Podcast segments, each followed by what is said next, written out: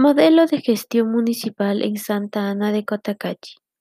Para generar un modelo de gestión municipal es necesario seguir las fases de un modelo de gestión, como la política y la planificación, identificar cuáles son los problemas y las causas, el financiamiento e identificar las oportunidades.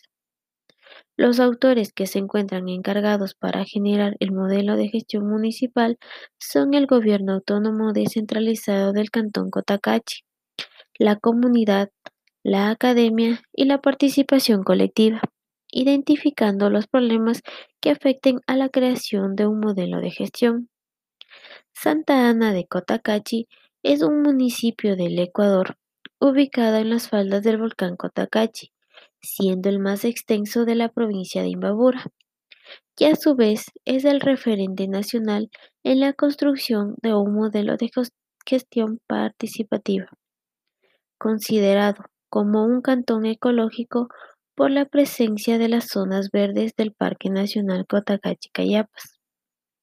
Los objetivos principales es fomentar la participación y la organización social, adaptando medidas de transferencia a la gestión de presupuesto municipal y corregir la autogestión elaborada de la contribución económica de la comunidad.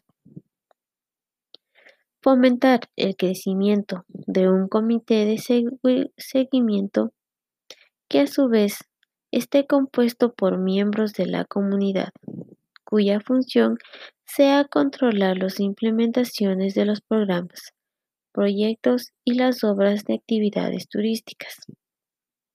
Establecer al cantón como una zona turística, ya que al ser un lugar con gran biodiversidad, se debe aprovechar estos recursos y generar otras formas de una economía. La política innovadora, especialmente en materia de participación, será la tarjeta de presentación de la ciudad de Cotacachi. Uno de los principales problemas encontrados es que los actores sociales y políticos de la localidad no cuenten con un presupuesto participativo. Este modelo implica que los actores institucionales deben asumir los riesgos derivados de empoderar a sus ciudadanos, dejando a los actores sociales un espacio real y cada vez mayor para definir políticas y controlar la ejecución de proyectos y de obras.